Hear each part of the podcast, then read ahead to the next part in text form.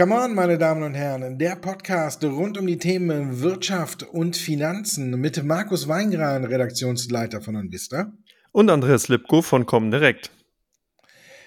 Andreas, das ist wieder eine turbulente Woche. Ne? Am Grunde genommen muss man sagen, äh, Ukraine-Lage hat sich nicht verändert, nach wie vor sehr schlimm, aber jetzt sind mal wieder Zinsängste dazugekommen.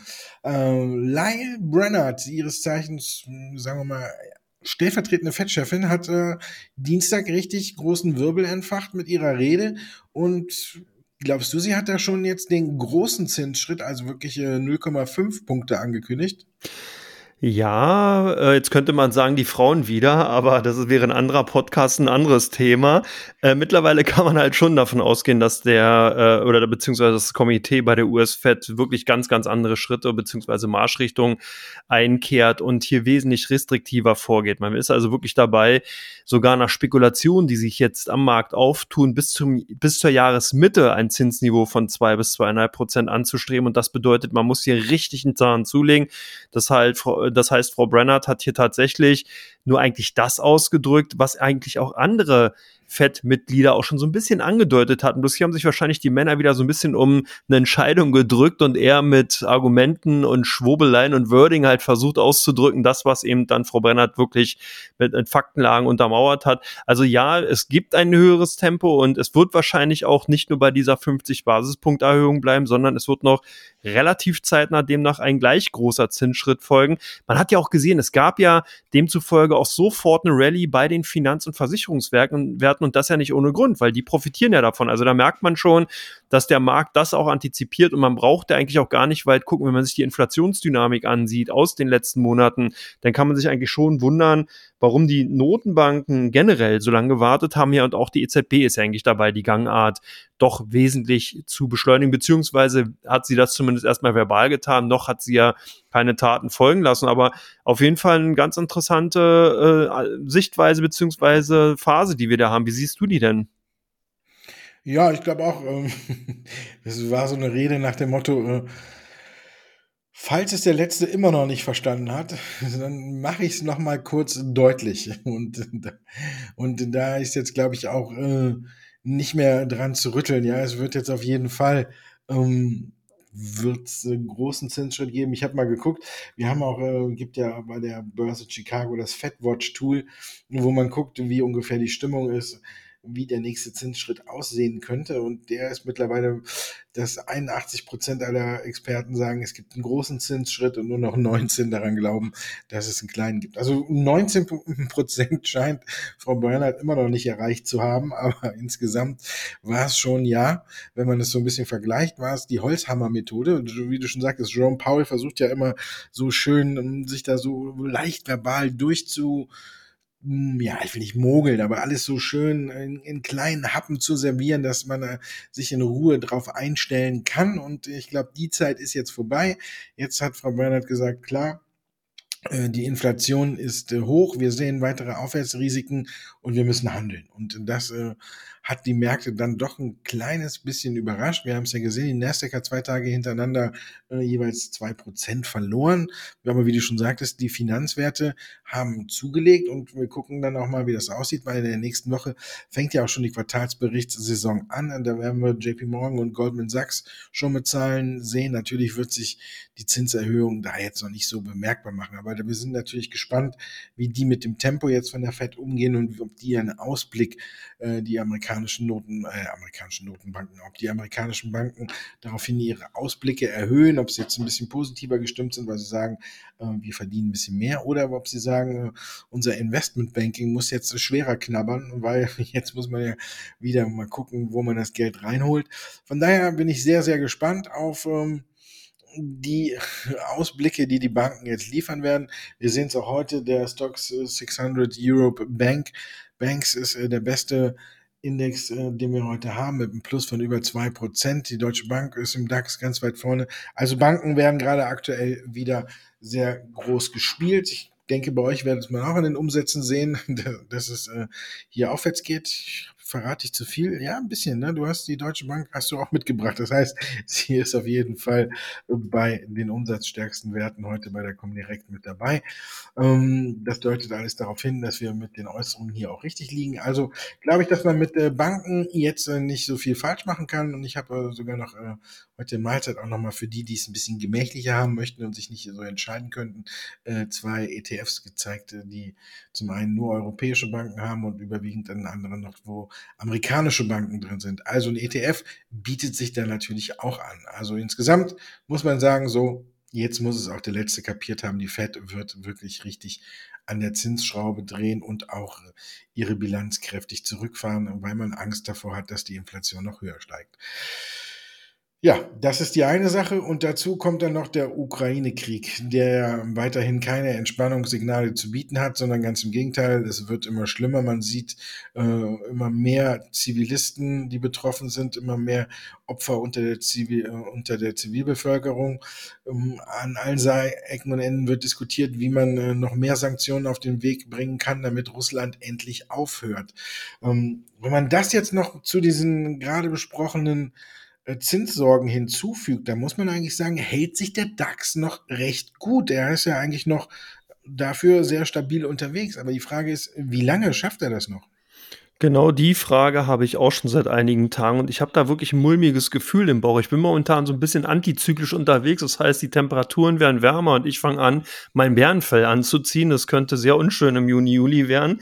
Aber irgendwie glaube ich schon, dass genau dieser Aspekt, den du da rausarbeitest, der macht mir wirklich Sorgen, weil natürlich derzeit das Zinsniveau ähm, ja, am Steigen ist. Wir hatten darüber gerade gesprochen. Dann natürlich haben wir weiterhin die Inflationsdynamik im Markt und wir haben natürlich die Ukraine-Krise beziehungsweise ja den Ukraine-Krieg, der natürlich aus humanitärer Sicht ein absolutes Desaster ist. Und diplomatisch gesehen schmücken sich da auch nicht gerade wirklich alle mit äh, Lorbeeren, sondern machen da aus meiner Sicht heraus nicht wirklich einen guten Job. Aber das ist auch wieder ein anderer Podcast. Von daher denke ich auch, dass die Aktienmärkte hier vieles ausblenden. Und das sieht man heute sehr schön.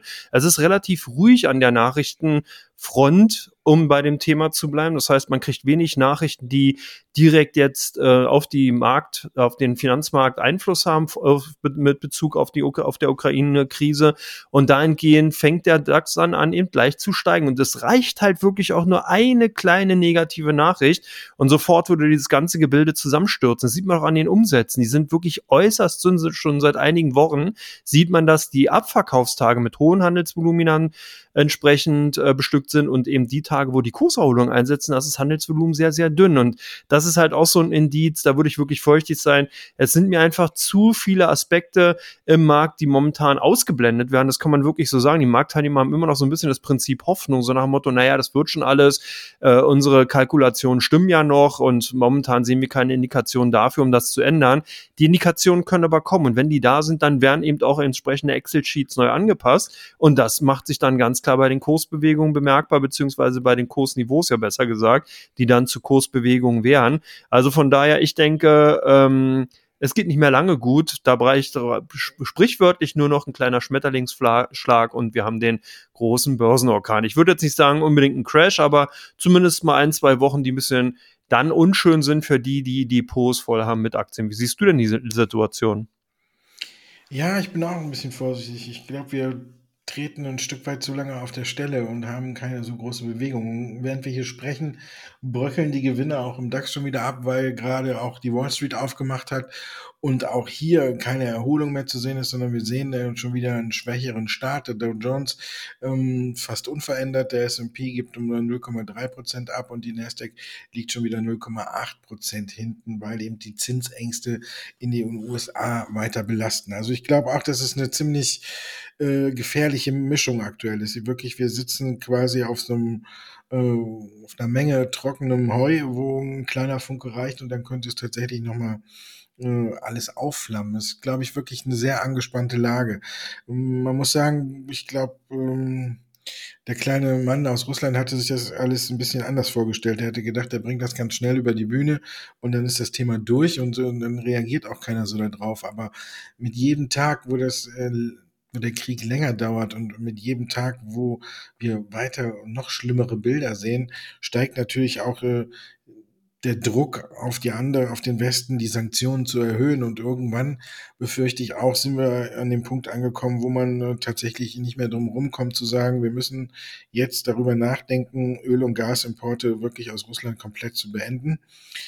Und da hat ja aber auch schon Janet Yellen unter der Woche vorgewarnt. Die amerikanische Finanzministerin hat ja auch gesagt, sollte der Westen tatsächlich äh, komplett auf das Öl aus Russland äh, verzichten, dann dürfte der Ölpreis durch die Decke gehen. Und hat sie gesagt.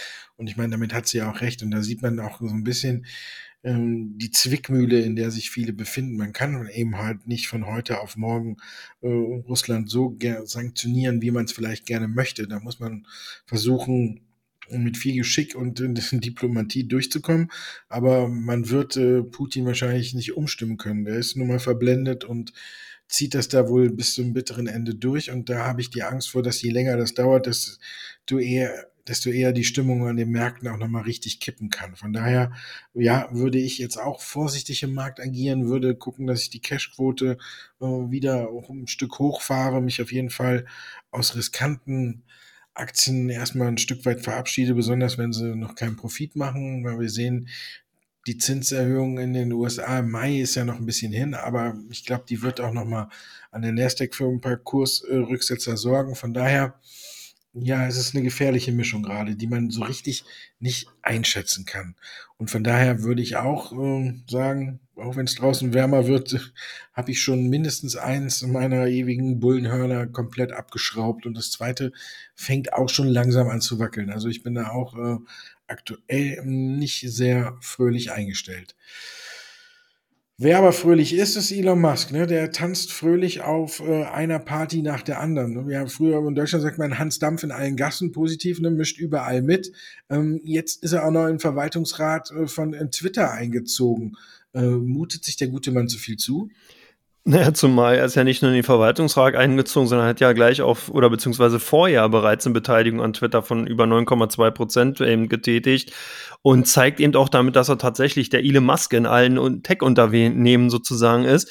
Interessant ist halt, äh, wenn man so ein bisschen das Twitter-Account von Elon Musk halt auch beobachtet, dann sieht man, dass er eh ein sehr aktiver User ist, der immer wieder Möglichkeiten nutzt, seine Meinung über Twitter kundzutun. Und ich denke, da ist auch so ein bisschen Selbstverliebtheit da drin über seine Aktivitäten auf Twitter, dass er dann eben gesagt hat, na Mensch, dann äh, beteilige ich mich eben an den Unternehmen. Und es gab ja auch einen kleinen Hassel zwischen dem Management und Elon Musk, der ihm dann dem Management immer wieder vorgeworfen hat, dass ihm auch Twitter-Tweets gelöscht worden sind, beziehungsweise dann äh, nicht freigegeben wurden, wenn entsprechend kritische Beiträge da drin gesteckt haben. Also er hat dann vorgeworfen, dass dann eine ganz klare Zensur beziehungsweise Demokratie nicht gelebt werden würde und deswegen hat er diesen Schritt unternommen. Es gab ja auch schon einige Kündigungen bei Twitter von Mitarbeitern, die daraufhin nach der Beteiligung, nach dem Einzug in den Verwaltungsrat entsprechend ihre Jobs wohl quittiert haben, zumindest nach dem, was man eben äh, so wahrnehmen kann. Also ähm, das ist schon ein sehr interessanter Schachzug und den kennt man ja auch von Elon Musk. Er ist ja nicht jemand, der nur äh, mit Pauken und Trompeten durch die Straßen läuft, sondern eben auch Taten walten lässt oder Taten folgen lässt. Und von daher, ob er sich zu viel zumutet, würde ich jetzt gar nicht mal sagen, weil wie gesagt, die Aktivitäten hatte er vorher schon und der Sitz im Verwaltungsrat ist ja eigentlich auch nur der Tatsache geschuldet, weil er eben diese Beteiligung am Unternehmen hat. Ich glaube auch, dass das Ganze natürlich hinter den Kulissen eher so ablaufen wird, dass er ein Riesenteam natürlich um sich herum haben wird. Er wird Ideen haben, die wird dann weitergehen.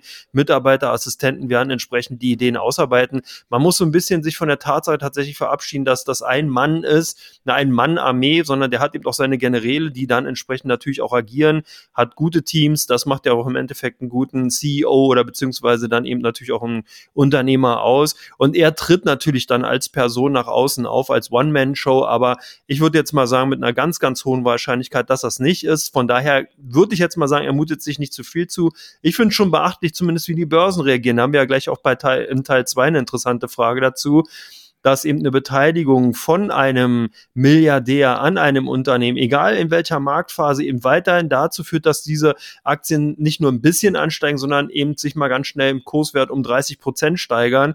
Und das finde ich schon spannend. Twitter ist zweifelsohne ein interessantes Unternehmen, aber dass man gleich sozusagen die Entwicklung innerhalb von wenigen Stunden für die nächsten Quartale und Jahre vorwegnimmt, das ist aus meiner Sicht heraus eine klassische Übertreibung. Oder wie siehst du es insgesamt? Ja, finde Ja, er kann sich aktuell kann er sich erlauben und deswegen meckert auch keiner. Aber ich habe, äh, wenn man es mal so ein bisschen vergleicht mit Jack Dorsey, die beiden sind ja wohl auch ähm, leicht befreundet und gelten ja auch beide als große Visionäre im äh, Silicon Valley. Ähm, der musste bei Twitter ja gehen, ne? weil man gesagt hat, äh, dass ähm, Twitter und Blog äh, als Vorstandsvorsitzender zu viel für eine Person ist. Wenn ich mir jetzt Musk angucke, dann haben wir Vorstandsvorsitzender von ähm, Tesla, dann von SpaceX, dann haben wir noch äh, The Boring Company und jetzt eben noch der Verwaltungsrat von Twitter. Also das ist mal eben äh, dreimal so viel, als äh, sich äh, Jake Dorsey zum Beispiel selber zumutet. Der hat sich zwar jetzt sehr erfreut darüber geäußert, vielleicht war es ja auch ein, eine abgesprochene Sache, damit äh, Twitter irgendwie auch ein Stück weit in die Richtung wieder geht, äh, wie es Jack Dorsey haben möchte, weil beide ja wohl ähnlich ticken. Also von daher ähm, ist es auf der einen Seite klar. Und auf der anderen Seite ist es so, solange es bei Tesla halt eben rund läuft und da gucken ja die meisten drauf, weil auch da das meiste Geld, glaube ich, drin steckt von den einzelnen Investoren, wird auch keiner moppern. Ne? Wir haben jetzt gesehen, in der Nähe von Berlin, also das deutsche Werk ist, ist an den Start gegangen. Jetzt hat er in Texas das neue Werk eröffnet, aber und ja, dann gibt's jetzt noch Roboter, wo wir dann beim nächsten Thema sind, ob er sich zu viel zumutet, Tesla. Da hat er jetzt angekündigt, dass Tesla Roboter baut, dass ab dem nächsten Jahr der Cybertruck gebaut wird und dass noch ein futuristisches neues Taxi auf den Markt kommen soll, plus ein Software-Update für alle Kunden, die das Paket autonome Fahren gebucht haben. Also da ist noch ordentlich Bewegung drin und man muss sagen, solange jetzt die beiden neuen Werke da sind, wird natürlich, wenn die Rekorde weiter purzeln was äh, Absatz angeht, was Produktion angeht, da kann er im Grunde genommen aktuell auch nicht so viel falsch machen. Vielleicht kann er da auch ein bisschen was schleifen lassen. Aber ich bin mir schon sicher, dass äh, Kritik aufkommen wird, so, sobald es bei Tesla irgendwie, äh, wie man dann äh, 5 Euro ins Phrasenschwein, ne, ähm, wenn Tesla Sand im Getriebe hat. Aber haben die überhaupt noch Getriebe? Ich weiß gar nicht bei Elektro. Aber so, solange es da dann äh, äh, weiter geht, äh, muss man, ja, kommt zu A-Team, äh, muss ich sagen, ähm, wird keiner moppern. Von daher, ja, ich finde, er mutet sich ein Stück weit zu viel zu und man muss halt gucken, wie es dann letztlich ausgeht. Aktuell ist es an allen Ecken und Enden, wo er es anpackt. Natürlich fühlt es sich an wie Gold. Er steigt bei Twitter ein, die Aktie macht den größten Sprung äh, seit ihrer Börsengeschichte, geht um 27,9 Prozent nach oben. Vielleicht war es auch ein Testballon, vielleicht wird äh, Elon Musk jetzt noch eine Beteiligungsfirma, wer weiß das schon. Aber klar, aktuell fühlt es sich so an, alles, was er anfasst, wird zu Gold. Wir kennen es äh, auch von Warren Buffett, das ist das, was du eben angesprochen hast. Ich nehme es ein Stück vorweg. Der ist ja äh, auch eingestiegen. Ich sage halt eben noch nicht wo. Haben wir noch einen kleinen Spannungsbogen. Und von daher ähm, glaube ich, aktuell sieht's gut aus. Aber wenn wieder mehr Gegenwind kommen sollte, dann glaube ich schon, dass äh, da auch Probleme auf Musk zu kommen. Wenn wir mal gucken, seit dem Einstieg hat die Aktie von Tesla fast zehn Prozent verloren, also eine Marktkapitalisierung von 100 Milliarden äh, Dollar verloren. Aber das ist, glaube ich, eher der Zinsangst geschuldet als äh, dem äh, Auftreten von Elon Musk bei Twitter. Also das kann man noch nicht so in Verbindung bringen. Also wie gesagt, solange es rund läuft bei Tesla, wird keiner meckern. Wenn es da aber nicht mehr läuft, dann glaube ich schon, wird er Probleme kriegen. Und damit Sie, unsere Zuhörer keine Probleme kriegen, widmen wir uns jetzt Ihren Fragen.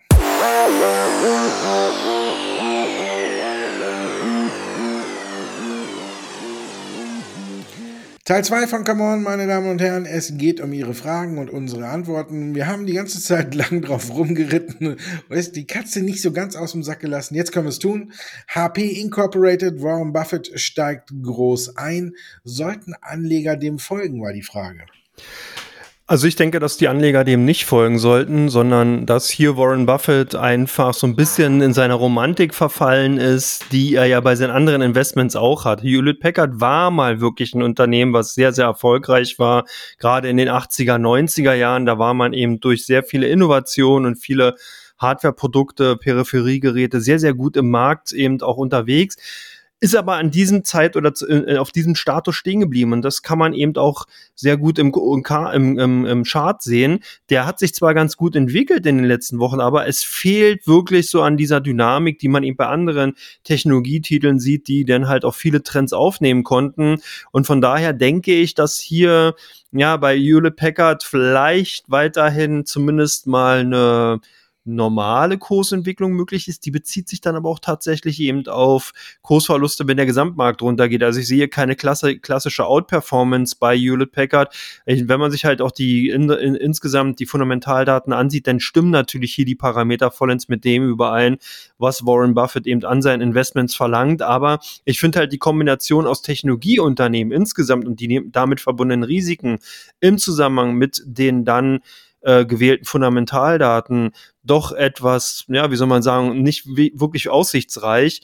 Und ich weiß, dass es schon ein bisschen kühn ist, sich jetzt gegen die Investmententscheidung von so einem großen Investor zu stellen. Aber wie gesagt, aus meiner Sicht heraus denke ich, dass das kein wirklicher Grund ist, jetzt einzusteigen und dass hier Hewlett Packard einfach, wie gesagt, so ein bisschen eine Schlaftablette. Das ist für mich so wie die Intel aus dem Semiconductor-Bereich, ist Hewlett Packard eben aus dem Hardware-Bereich. Und vor allen Dingen darf man eben auch nicht vergessen, dass natürlich diese ganzen Desktop-PCs, Laptops, wie wir sie kennen, die werden in fünf bis zehn Jahren in dieser Form nicht mehr da sein, beziehungsweise komplett ersetzt werden durch ganz andere Variables oder eben andere Technologien, die dann einfach äh, einen Laptop überflüssig machen. Also von daher, ich bin da nicht so bullish und habe das auch nicht verstanden, warum Warren Buffett da eingestiegen ist. Aber gut, der gute Mann wird seine Beweggründe haben, die Zeit wird zeigen und vielleicht werden wir dann in fünf Jahren nochmal drüber reden, können wir ein Resümee drüber ziehen. Ja, Verbio, wie hoch kann denn die Aktie noch steigen? Da kommt ja ein Analysten-Update nach dem anderen. Ja, Verbio ist wieder in aller Munde. Ne? Das äh, ist klar und äh, ich glaube, die Aktie kann tatsächlich in den dreistelligen Bereich äh, steigen und das ist ja auch der Aufhänger, glaube ich, warum die Frage eingegangen ist. In dieser Woche gab es von Haug und Aufhäuser Lampe, die zusammengegangen sind, äh, ein neues Kursziel für Verbio und die haben das Kursziel von 83 Euro auf 110 Euro hochgehoben. Und das war natürlich jetzt nochmal ein ordentlicher Schluck ähm, aus der Pulle und deswegen ist die Aktie von Verbio auch äh, schön wieder nach oben gegangen gestern, hat dann aber allerdings gegen Handelsende wieder viel verloren, holt das heute wieder nach. Ähm, ich glaube auch, dass sie in dreistelligen Bereich steigt. Ich habe äh, aber insgesamt auf lange Sicht habe ich so ein paar äh, Problemchen mit der Aktie. Aktuell muss man spielen, da geht kein Weg dran vorbei, aber ich äh, sehe so eine leichte Parallele zu Warta vor zwei, zweieinhalb Jahren, wo Warta auch wirklich hervorragend unterwegs war, wo die Produkte auf einmal sehr gut angekommen sind, wo man quasi mit jedem Quartalzahlen die Prognose noch ein Stückchen nach oben gehoben hat. Ähm, so ähnlich dürfte es jetzt bei Verbio auch sein. Man hatte einen kurzen Rücksetzer im ersten Quartal. Da hat man gesagt, dass es nicht so läuft, hat aber auch angekündigt, dass die nächsten Quartale deutlich besser werden. Das hat man jetzt auch unter Beweis gestellt und es läuft. Ich glaube auch, dass von Verbio noch eine Prognoseerhöhung kommen wird, auf jeden Fall. Und glaube auch, dass man dieses Jahr die Aktie noch mit vollem Mund äh, spielen kann, vollmundig spielen kann. Glaube aber, dass wir irgendwann das Phänomen dann auch wie sehen, wie wir es bei Warta sehen. Die Konkurrenz wird nicht schlafen, die Zeiten für Verbio werden ein wenig schwieriger werden. Und von daher, ja, jetzt glaube ich, dass das äh, Kursziel von äh, dreistellig von über 100 Euro geben wird. Aber ich glaube, man darf sich dann aber auch im nächsten Jahr, muss man da genauer aufpassen und sich das Ganze dann angucken, weil ich auch dann glaube, dass man auf ähnliche Probleme kommt. Man wird nicht mehr so stark wachsen. Man wird auf ein normales Wachstum herabfallen. Das muss der Markt einpreisen.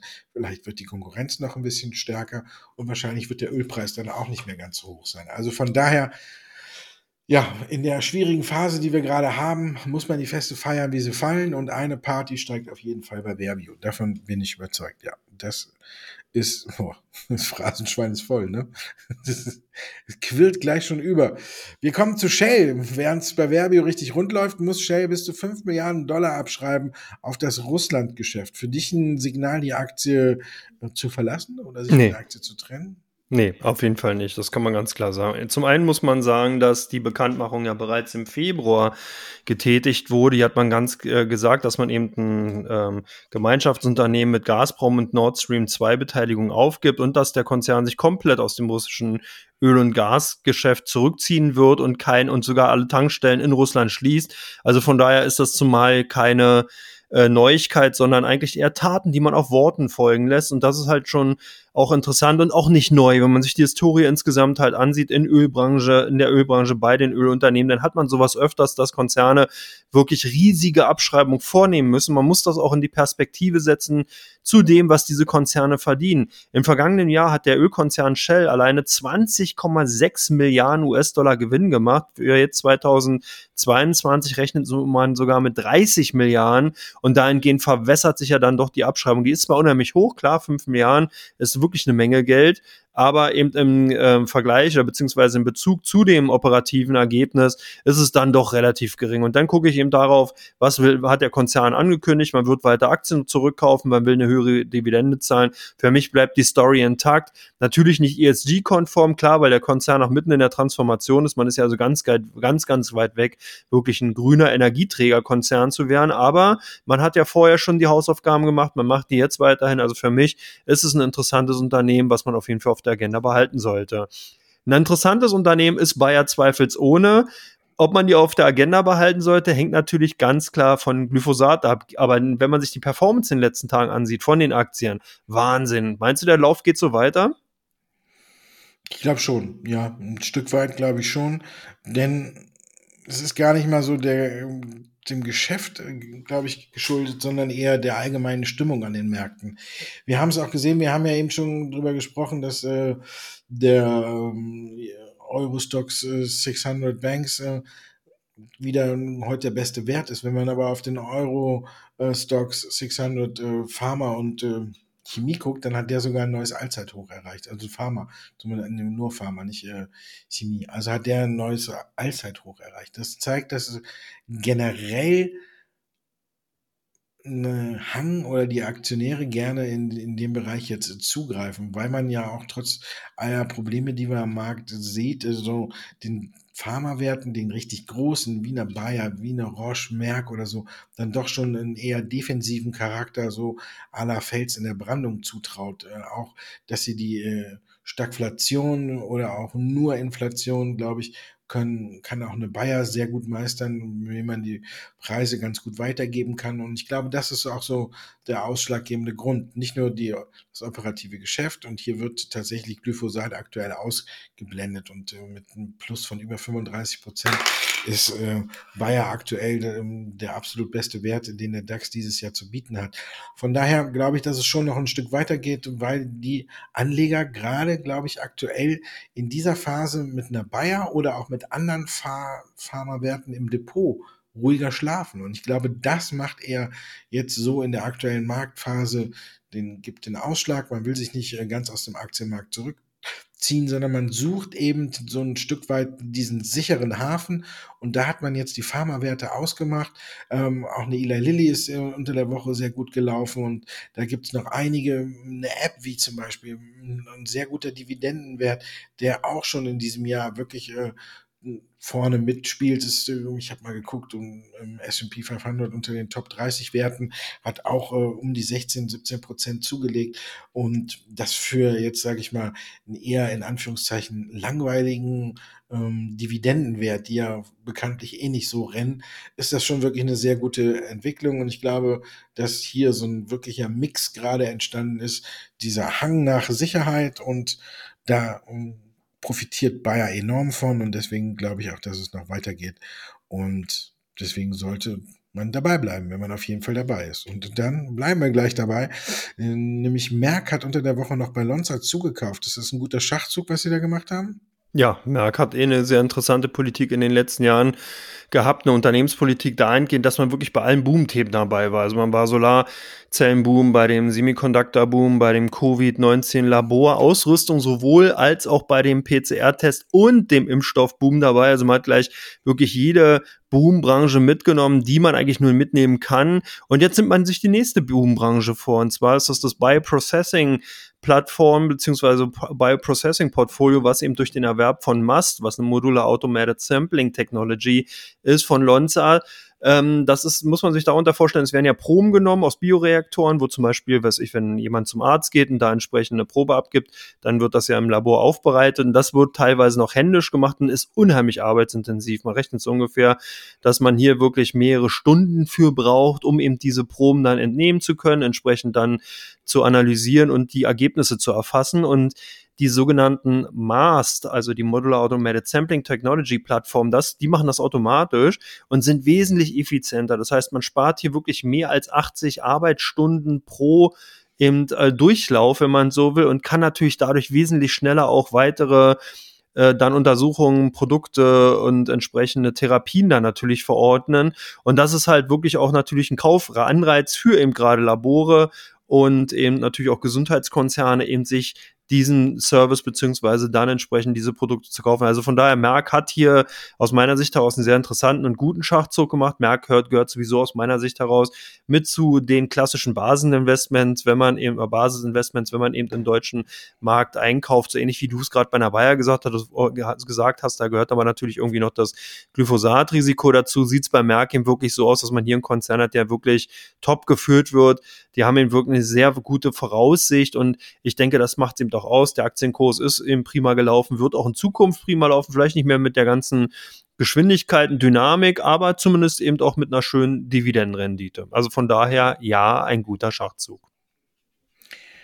Und wir kommen zu unserem dritten Schachzug. Ne? Und da ist die Sache natürlich, wir gucken drauf, wo ist ordentlich Handelsvolumen bei der Comdirect und welche Aktien stehen im Fokus bei OnVista.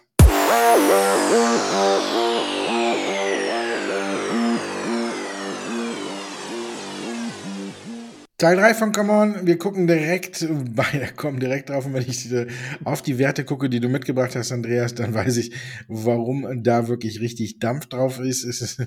zum einen fangen wir an mit K und S, da gab es heute eine Analystenhochstufung und äh, die hat wirklich Spuren hinterlassen. Deswegen glaube ich mal, bei euch wird kräftig zugegriffen, oder? Ja, und zwar schon seit wirklich mehreren Handelstagen. K&S gehört wirklich zu den absoluten Top-Performern seit einigen Wochen schon. Und hier ist natürlich genau das massive Versorgungsproblem bei Düngemitteln durch die Sanktionen gegen Russland, beziehungsweise auch natürlich der sehr, sehr enge Düngemarkt allgemein, der sich auch vorher schon abgezeichnet hatte, eben durch die Befürchtung, dass Russland hier als äh, Förderer beziehungsweise als Anbieter eben äh, wegfallen könnte. Und das hat bei Kali und Salz bei vielen anderen Unternehmen aus diesem Sektor buchstäblich dann eben die Sektkorken knallen lassen und die Aktienkurse durch die Decke gehen lassen und demzufolge kaufen unsere Kunden zu. Und bei euch sind die Aktien der Telekom gesucht. Ja, da war natürlich Hauptversammlung gestern ne? und heute ist die Aktie auf einmal dick im Minus. Da haben natürlich alle geguckt, was da los ist. Aber es ist kein Grund zu, zur Sorge, sondern es war eben der Dividendenabschlag. Aber vielleicht wollte der eine oder andere nochmal auf Nummer sicher gehen und gucken, ob es auch tatsächlich die, die, die, der Dividendenabschlag war. Und ja, es ist der Dividendenabschlag gestern HV. Heute gibt's 64 Cent je Aktie dazu. Schlägt man die wieder oben drauf, liegt äh, die Aktie heute sogar im Plus, weil sie weniger als 64 Cent verliert. Dazu noch Nachrichten von der HV natürlich. Äh, Appel, Frank Appel zieht in den Aufsichtsrat ein als Aufsichtsratschef. Macht ja Sinn, ne? Kann er mit dem Fahrrad quasi zwischen beiden Konzernzentralen hin und her fahren und deswegen übernimmt er jetzt den Aufsichtsrat. Also insgesamt positive Nachrichten. Insgesamt bleibt die Telekom der Langweiler der Nation, wenn man sich den Chart anguckt, aber er holt sich so langsam wieder und vielleicht kommt er wieder ein bisschen Spannung auf und wir kommen Richtung 18 Euro. Wer Geduld mitbringt, der könnte eventuell vielleicht mal wieder belohnt werden, aber wir kennen das Spielchen bei äh, der Telekom ja.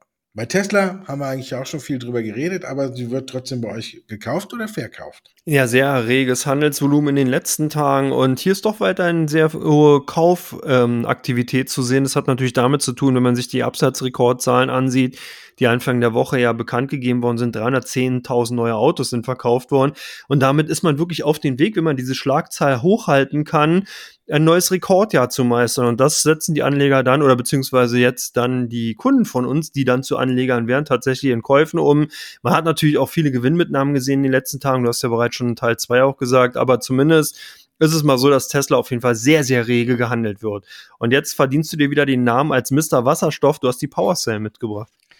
Ja, die ist bei uns auf einmal auch wieder ein Stück äh, nach oben geschossen. Die ist so äh, ein wenig aus ihrem Dornröschenschlaf erwacht. Es gab ja, als der Wasserstoffhype war, sage ich mal, da hatte man so ungefähr am Anfang hm, waren so drei, vier, fünf Werte, die immer in aller Munde waren. Eine Nail, eine Plug Power, Ballot Power und eine Power Cell gehörte auch mit dazu.